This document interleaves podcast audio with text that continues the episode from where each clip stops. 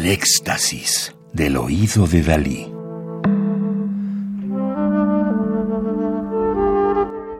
Solo música electroacústica.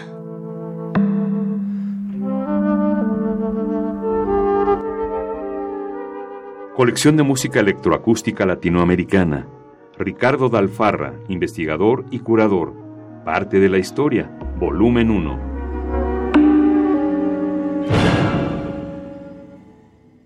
Jorge Antunes, Brasil, 1942. Compositor prolífico en medios electroacústicos.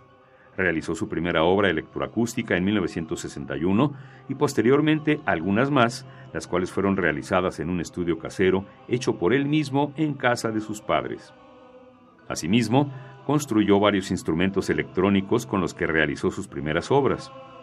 En 1967 Jorge Antunes dio clases en el Instituto Villa Lobos, lugar al cual trasladó su antiguo estudio personal, donde había trabajado con anterioridad. En este instituto impartió el primer curso de música electroacústica de Brasil, el curso de música concreta, electrónica y magnetofónica. Catastrophe Ultraviolette de 1970 para coro masculino, orquesta sinfónica y sonidos electrónicos de Jorge Antunes, es una obra compuesta por encargo del Festival de La Rochelle en Francia.